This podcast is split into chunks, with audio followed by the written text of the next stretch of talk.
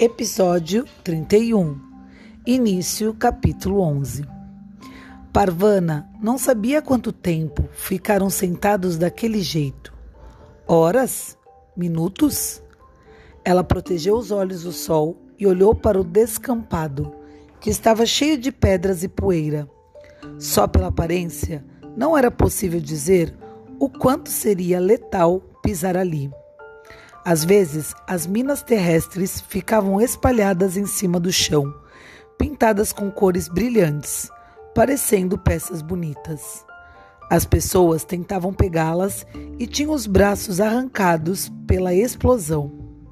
A maioria das minas terrestres era enterrada a poucos centímetros de profundidade. As pessoas não tinham como saber que estavam pisando em bomba. Parvana não sabia o que fazer. Se eles estavam num campo minado, um passo em falso era suficiente para fazer a terra se erguer. Será que deveriam tentar cruzar o campo? Ou deveriam ficar onde estavam e esperar que a fome e a sede os matassem? Qual era a decisão correta? Sentia-se cansada e triste demais, até para arriscar um palpite. De qualquer modo, parecia que todos morreriam. Ela jamais se encontraria com Jauzia, afinal. Parvana pensou na amiga, sentada no topo da Torre Eiffel, esperando-a, esperando-a e esperando-a.